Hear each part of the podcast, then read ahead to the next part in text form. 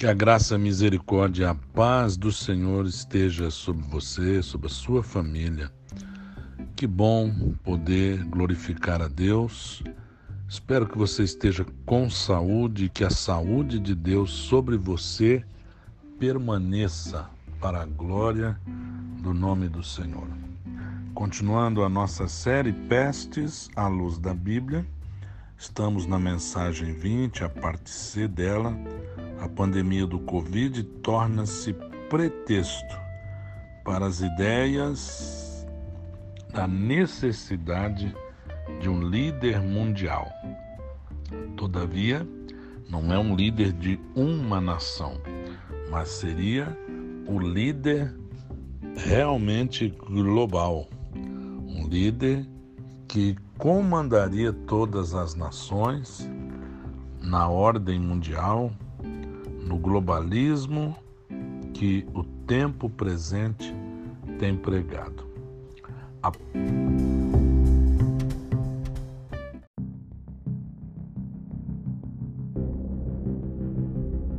palavra de Deus nos diz na primeira epístola de João, capítulo 2, versículo 18, o apóstolo, escrevendo aos crentes do primeiro século, diz: Filhinhos, é já a última hora.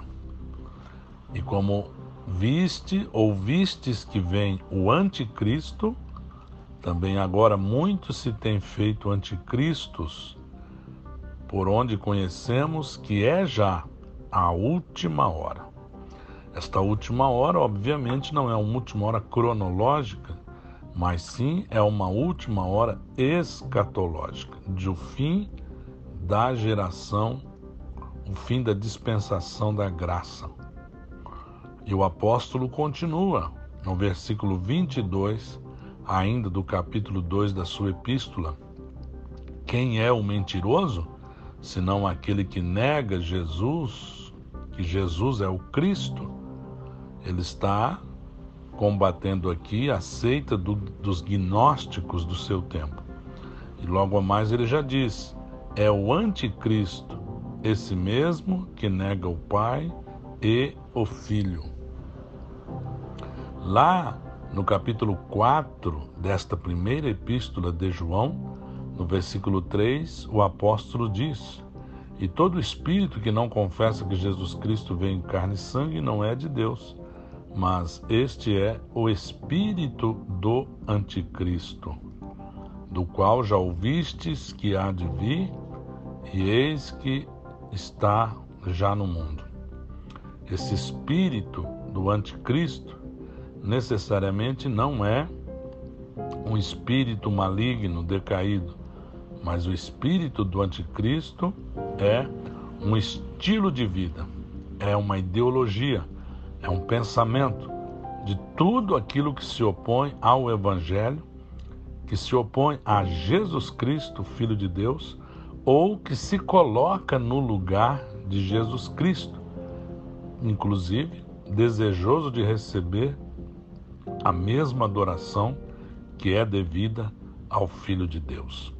Já na segunda epístola de João, o apóstolo no versículo 7 dessa segunda epístola, ele diz: Porque já muitos enganadores entraram no mundo, os quais não confessam que Jesus Cristo veio em carne, porque os gnósticos entendiam que Jesus não tinha um corpo como todo ser humano.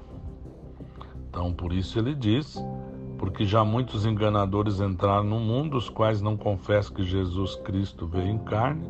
E aí ele declara: Este tal é o enganador e o anticristo. Hoje não temos talvez tanto problema com o gnosticismo, mas temos outros problemas, outras ideologias, outras de, doutrinas de demônios que negam a divindade de Cristo. Quando nego a divindade de Cristo, estou agindo como o anticristo.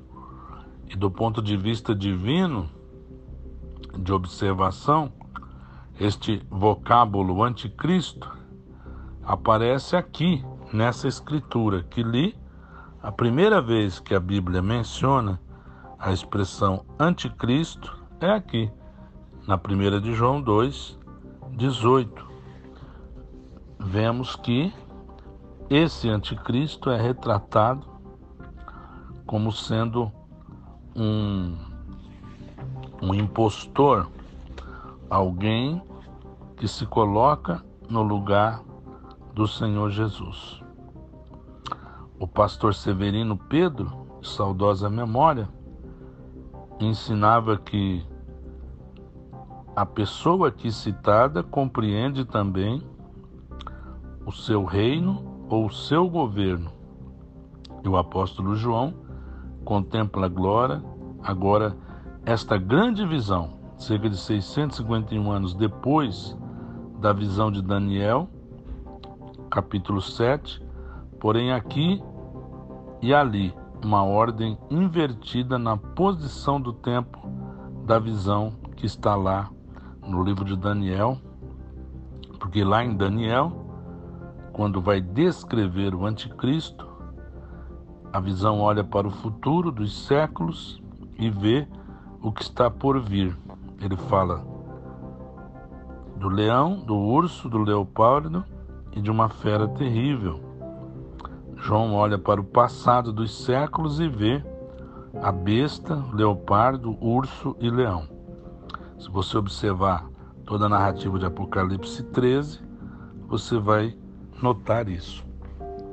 Então nós observamos que tanto o livro de Daniel como o livro de Apocalipse falam também do anticristo.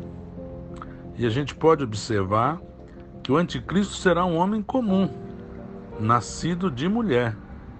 Ele vai subir das nações, vai subir do mar. É o que está em Apocalipse 13, versículo 1. Ele vai sair do meio do povo se a gente confrontar também com a leitura de Apocalipse 17, versículo 15, e de Isaías 17, 12 e 13, que são versículos atribuídos ao anticristo pelo saudoso pastor Eurico Bergstein, nós vamos perceber que o anticristo é um ser que está sendo profetizado para que a igreja esteja alerta, ele estará vestido de poder e preparo demoníaco de proporções jamais vistas. É o que a gente percebe em toda a narrativa do Apocalipse 13. O poder satânico que fará do anticristo um super-homem, podemos dizer assim, já está operando no mundo, é o que nós lemos na primeira epístola de João. E ele é conhecido como o espírito do anticristo. Esse poder, meu querido, minha prezada ouvinte, dominará totalmente a pessoa do Anticristo e será o segredo da sua influência tremenda sobre a humanidade. E a Bíblia mostra diferentes nomes para esta figura. O Anticristo recebe várias designações. Em Apocalipse 13, 1, ele é a besta lá em 2 Tessalonicenses 2 e 3, na última mensagem usamos esse texto, ele é o homem do pecado, também chamado filho da perdição. Ele é o anticristo, propriamente dito em 1 João 4, 3, em Daniel 9, 27 e Mateus 24, 15, Jesus o chamou de assolador. É a pessoa que corresponde a ponta que tinha olhos lá na visão de Daniel, no capítulo 7 daquele livro, versículo 8, 20 e 25. O pastor Antônio Gilberto ensinava que o anticristo será extremamente inteligente, motivo porque conquistará a admiração do mundo e não só inteligente, ele também será carismático será o maior de todos os demagogos, pois seu governo será caracterizado por uma boca para proferir grandes coisas, ou seja, vai utilizar muito a linguagem, quem sabe a mídia, para iludir as pessoas. E Apocalipse 13, 2 nos diz que ele terá muita autoridade e terá muito poder, autoridade e poderio. Ele será um concentrador de todo o mal que tem havido na terra. Primeiro, uma fase do seu trabalho será brilhante, elogiável, vai enganar todos. A palavra de Deus diz que a metade do seu governo será de grande engano, vai resolver os problemas mundiais e vai ser uma pessoa com muita ganância, com muita sagacidade, muita sagacidade. Ele, o anticristo, vai ser realmente a personificação satânica. E nós observamos que a situação do mundo de profunda aflição e sem fé em Deus fará com que o anticristo seja recebido como verdadeira solução para os problemas globais. E no dia 24 de abril, líderes mundiais se reuniram no sentido de se ter uma coalizão em torno do enfrentamento da pandemia do coronavírus. Eles se reuniram numa teleconferência, líderes de grande expressão, como por exemplo, o presidente francês Emmanuel Macron, a chanceler alemã Angela Merkel, coincidentemente, os dois são descendentes de judeus, né? Os chefes de governo italiano Giuseppe Conte e o chefe de governo espanhol, o senhor Pedro Sanches, e a presidente da Comissão Europeia, senhora Ursula von der Leyen. São alguns dos líderes que participaram desta videoconferência para anunciar um plano que esses líderes tiveram para ajudar na solução do problema do coronavírus no mundo. Eles se reuniram em conjunto com os representantes da Organização Mundial da Saúde para discutirem uma coalizão de repercussão mundial. E eles disseram que a iniciativa era uma iniciativa mundial e não só dos países que eles representavam e tinha o objetivo de acelerar o desenvolvimento de medicamentos, testes e vacinas contra a Covid-19 para compartilhar estes recursos para todo mundo. Veja que a agenda mundial ela aponta para o Apocalipse, mas veja que o diabo não é não é não é, não é tolo. O anticristo não vai vir com chifres, soltando enxofre pelas ventas, com aquele rabo peludo, com tridente na mão. Veja que o motivo aqui é louvável para que os líderes mundiais se unam e realmente apresentem dinheiro para avançar nas pesquisas de medicamentos, de testes, de vacinas para este mal da pandemia do Covid-19. Veja como as coisas são sutis. E nesta reunião, como o presidente dos Estados Unidos tem uma postura mais nacionalista, mais focado nos Estados Unidos, esses líderes, de certa forma, criticam, e a mídia internacional também critica, o não comparecimento do presidente Donald Trump e entre eles, Angela Merkel, Emmanuel Macron, Giuseppe Conte, Pedro Sanches, eles flertam com a ideia de um líder mundial. Tudo isso sendo acompanhado pela Organização Mundial da Saúde, a OMS.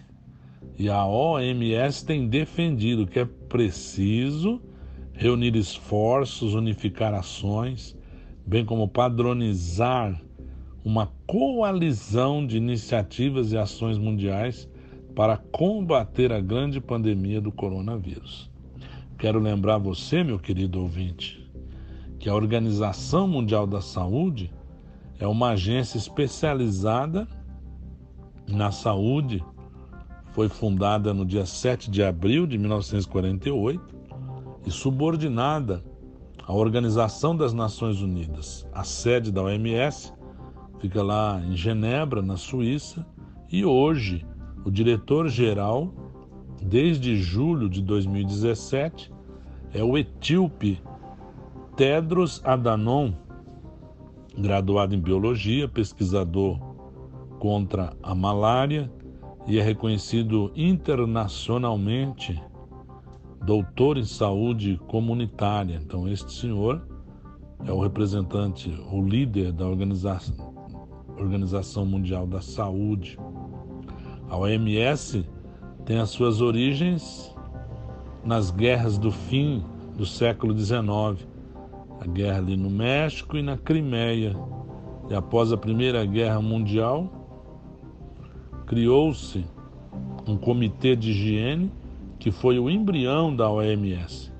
Segundo a sua Constituição, a OMS tem por objetivo desenvolver ao máximo possível o nível de saúde de todos os povos, a saúde sendo definida nesse mesmo documento como um, um estado completo de bem-estar físico, mental, social e não consistindo somente na ausência de uma doença ou de uma enfermidade.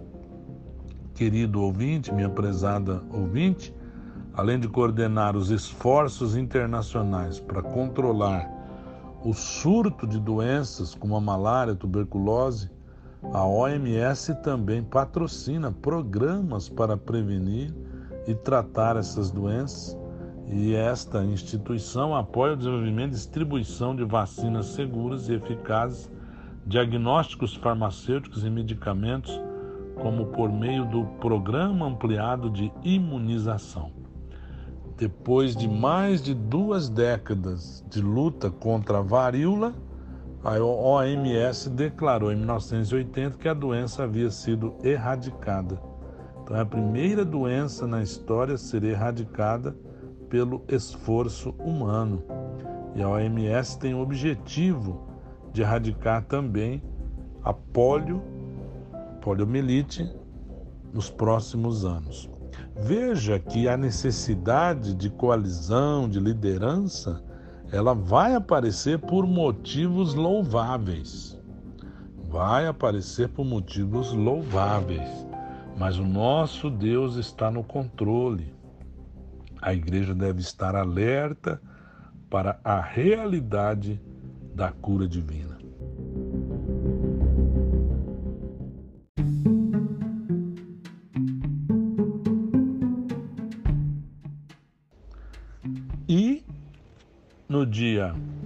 4 de abril de 2020, o jornalista Braulio Garcia Jaén, no jornal El País da Espanha, ele escreveu uma nota de uma reunião, não foi uma teleconferência, foi uma reunião presencial, embora a Itália estava com a quarentena, houve essa reunião no dia 21 de fevereiro de 2020, lá, quando reuniu juristas, quando reuniu filósofos e ativistas sociais que propuseram uma carta magna mundial, ou seja, uma constituição global, assim como o Brasil tem a sua constituição federal, que é a vontade do povo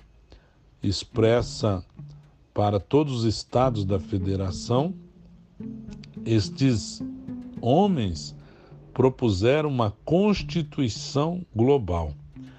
Alguém poderá até dar risada né, diante disso, diante da geopolítica, soberanias dos povos. Onde é que já se viu, não é verdade?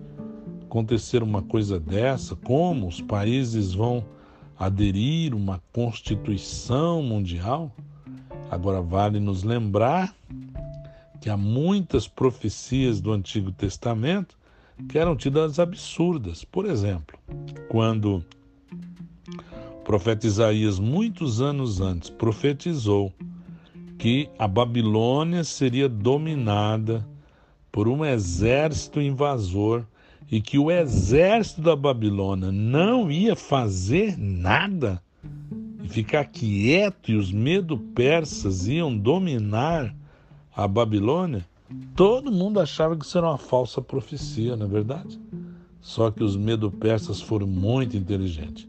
Desviaram o curso do rio que passava pelo meio da cidade, desviando o curso do rio, o exército o, o, a corte e os oficiais da Babilônia foram pegos de surpresa numa festa periódica, eles estavam todos embriagados, bêbados, e portanto o exército sem comandante nenhum, todo oficialato lá, bêbado, bebendo, e o exército ficou desbaratinado, sem cabeça, sem liderança, e os medo-persas, depois de desviar o curso, do rio, conseguiram entrar naqueles muros intransponíveis que todos falavam que ali era impossível passar, e o exército não fez nada exatamente quando a profecia de Isaías profetizava.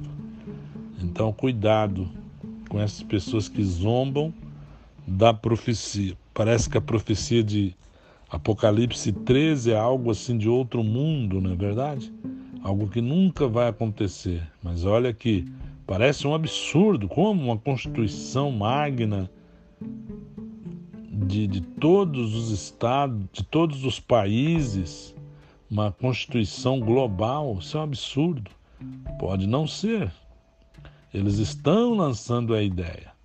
Você se lembra que a Revolução Francesa ela começou a se discutir nas tabernas 50 anos antes dela acontecer.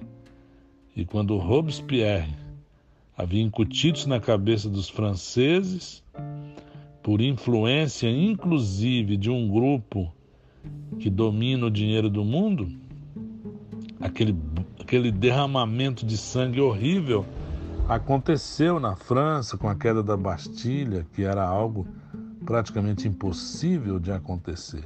Então, esses ativistas, filósofos, juristas, homens idealizadores, são mantidos por alguém que controla a história dos homens do ponto de vista político aqui na Terra, do ponto de vista principalmente econômico.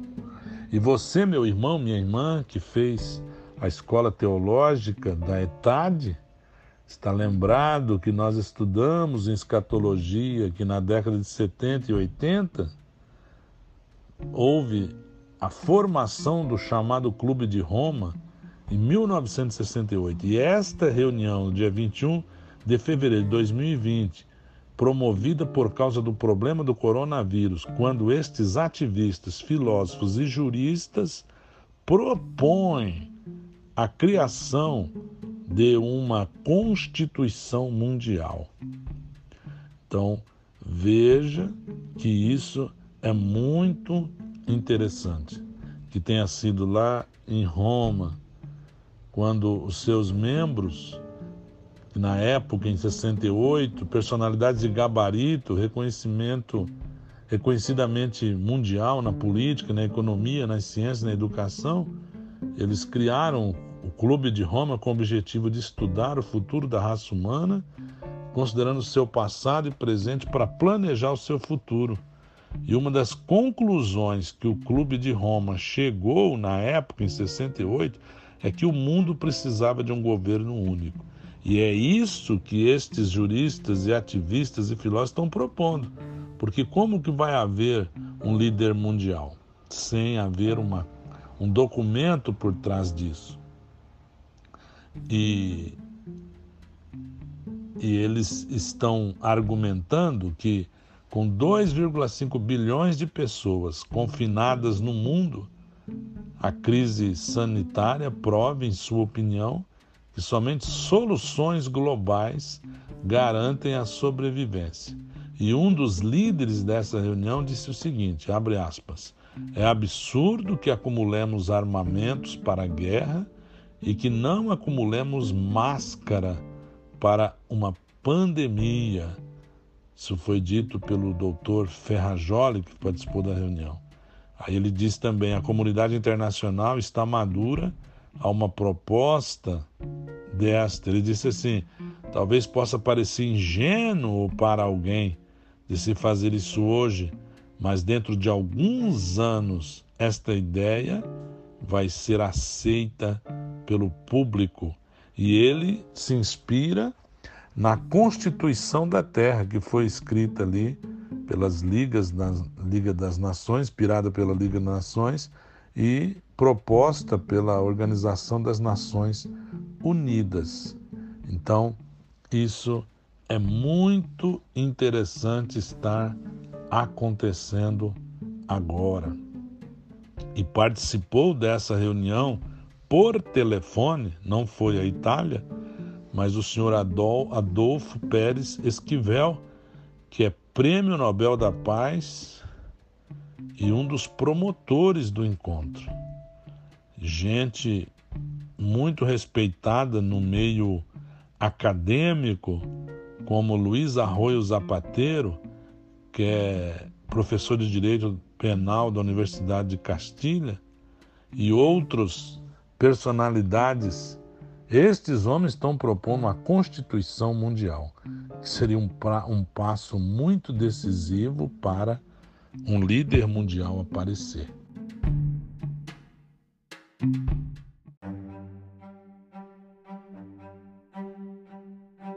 E a repercussão de tudo isso no Brasil está acontecendo também.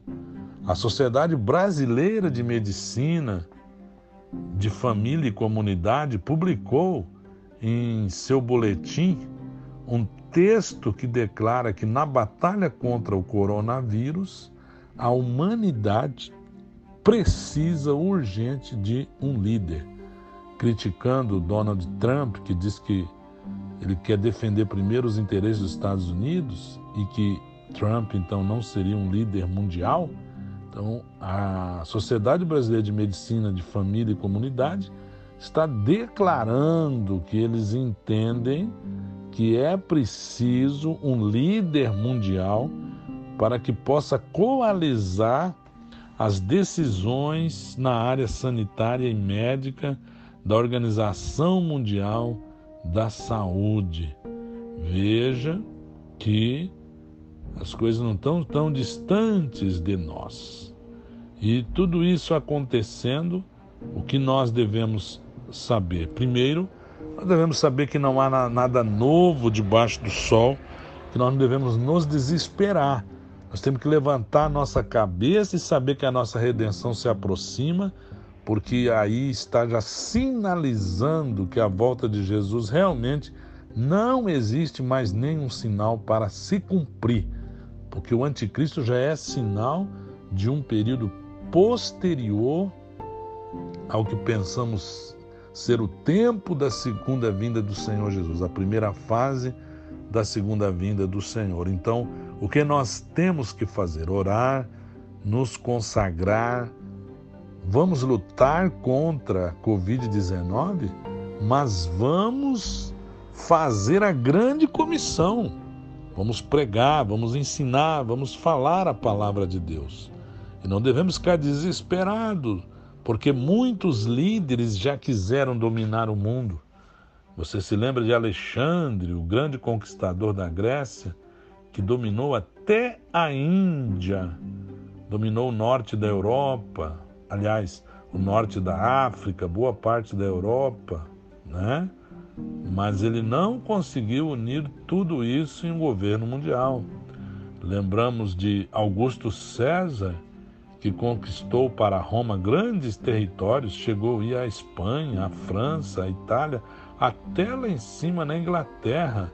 César Augusto conseguiu a Roma antiga, Turquia, mas ele não conseguiu dominar absolutamente todo o mundo. O que não dizer também de Adolf Hitler?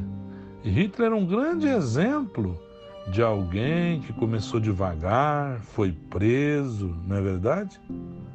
Ele começou aquele dis discurso de insuflar o brilho dos alemães, porque eles se sentiam injustiçados com o resultado da Primeira Guerra, a repartição das terras que fizeram, a indenização que a Alemanha tinha que, tinha que pagar, as reparações impostas pelo Tratado de Versalhes, a Grande Depressão, quando Hitler começou a usar o grande desemprego na Alemanha, um terço dos alemães estavam desempregados, uma inflação assustadora, uma inflação que chegou a bilhões por cento, uma coisa horrível. E Hitler viu em tudo isso uma grande oportunidade para ele. Ele chegou ao poder em 1933, adotou uma política de incentivo à indústria baseada na produção de bens e consumo para melhorar o padrão de vida das classes mais baixas.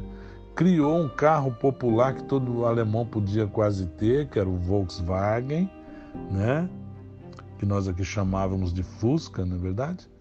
E fizeram, ele fez os alemães olhar altivo novamente, e ele resolveu o grande problema da inflação, que de janeiro de 1922 a dezembro de 1923, quase dois anos, a taxa acumulada de inflação da Alemanha subiu para 1 bilhão por cento. E em outubro de 1923, aumentou de preço e chegou ao seu ápice atingindo a taxa, a taxa assustadora de 29,5 mil por cento ao mês. Então Hitler, quando assumiu o poder, rapidinho ele abaixou essa inflação muito baixa mesmo e ganhou o coração dos alemães e se tornou aquela tragédia que todos nós conhecemos. E ele prometeu mil anos de reinado para o que ele chamava de Terceiro Reich, mas durou só 12 anos. Mas ele tentou também dominar o mundo. Nikita Khrushchev também tirou o sapato e bateu em uma mesa para enfatizar que ele também dominaria o mundo, mas também não conseguiu. No final da Segunda Guerra Mundial, os Estados Unidos estavam prontos para governar o mundo. Muitos historiadores acreditam que Roosevelt e Churchill venderam a Polônia e a Europa Oriental à União Soviética, colocando Stalin em posição de poder global. Então também não dominaram o mundo. Não estamos aqui para falar de política, mas para falar para você que não tem nada novo debaixo do céu. Outros homens já tentaram isso, são espíritos do anticristo.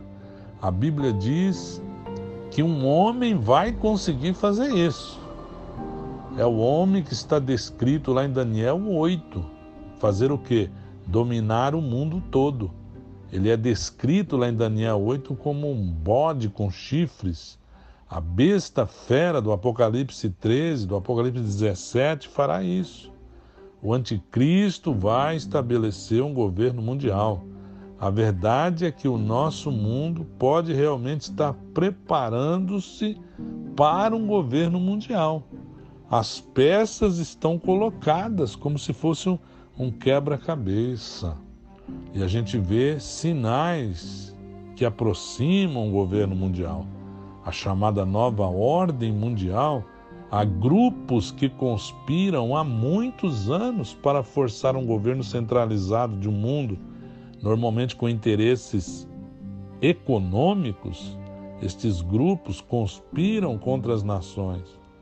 A mudança para criar essa nova ordem mundial começou já há muito tempo, no início desse século, inclusive. Por exemplo, aliás, do século passado, século XX, quase no meio do século, por exemplo, 1935, um símbolo da ordem mundial na parte de trás da nota de dólar dos Estados Unidos. Em 1940, H. G. Wells publica um livro intitulado The New World Order, que é a história do novo mundo, que tinha ali tons de, de uma proposta de governo mundial. Em 1945 foi criada a ONU. É fundada a ONU, não tem outro objetivo senão unir as nações em um governo mundial. A OTAN também foi estabelecida em 49, a Organização do Tratado do Atlântico Norte, uma organização de cunho político-militar, tem o objetivo de unir bloco para ficar mais fácil a união desse bloco com as outras nações. Então nós observamos que em 1995 também foi criada a Organização Mundial do Comércio. Em 2002 foi criada a FDA americana, que inclusive ela aprovou nos seus termos lá da América, em alguns casos, a implantação de microchip nos seres humanos para identificação eletrônica. Não dá tempo de eu entrar nesse detalhe, mas para citar para você que já houve sinais de que haverá um governo mundial, como diz a Bíblia Sagrada. Em 2009, por exemplo, o órgão responsável pelo gerenciamento da internet, chamada ICANN, substituiu os Estados Unidos para se tornar global. Tudo isso com o objetivo de centralizar a internet em nível global e não só nos Estados Unidos.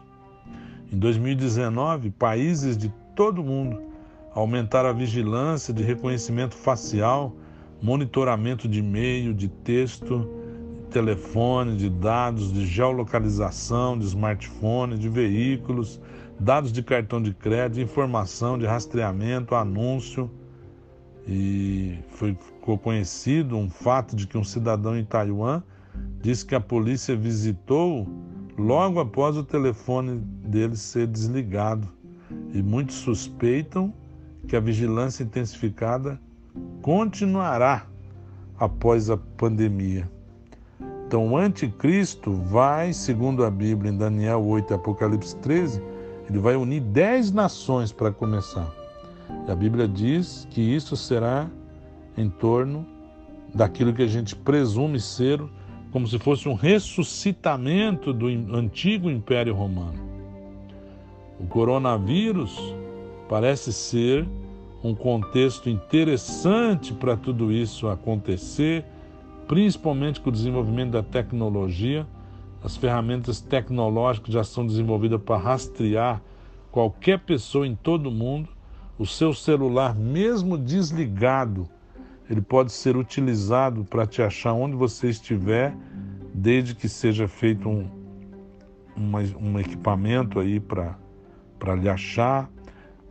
Celulares podem ser espelhados, reconhecimento facial, reconhecimento de diferentes maneiras. Então a gente vê que as coisas estão acontecendo. Também alterações financeiras em massa, mudanças em larga escala em nosso sistema financeiro pode abrir portas para um governo mundial. Toda a nação do mundo está cheia de dívidas esmagadoras. Como eu já disse na mensagem passada, o setor bancário vai mudar dia após dia drasticamente vemos muitas coisas acontecendo no mundo. E o que, que nós vamos fazer diante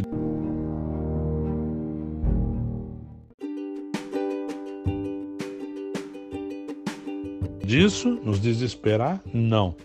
Vamos levantar a nossa cabeça, porque a nossa redenção está próxima. Nós devemos orar, ora vem, Senhor Jesus.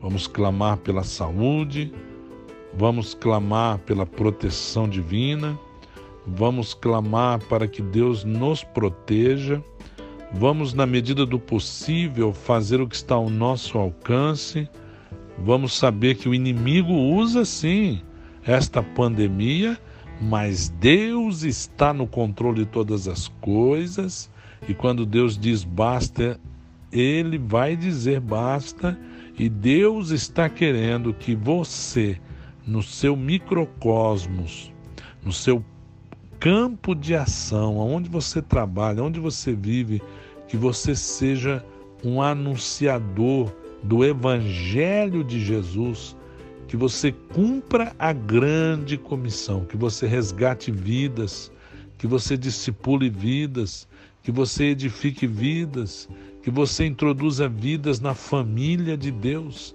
que nesta última hora da igreja você possa saquear o inferno de uma maneira poderosa. Quanto mais vidas você arrancar das mãos do inimigo, mais você vai poder povoar o céu. Pergunte para Deus em tudo isso onde você se encaixa. Não se subestime, não fique se achando muito pequeno diante das grandiosidades desta, visto que falamos aqui em nível geopolítico mundial.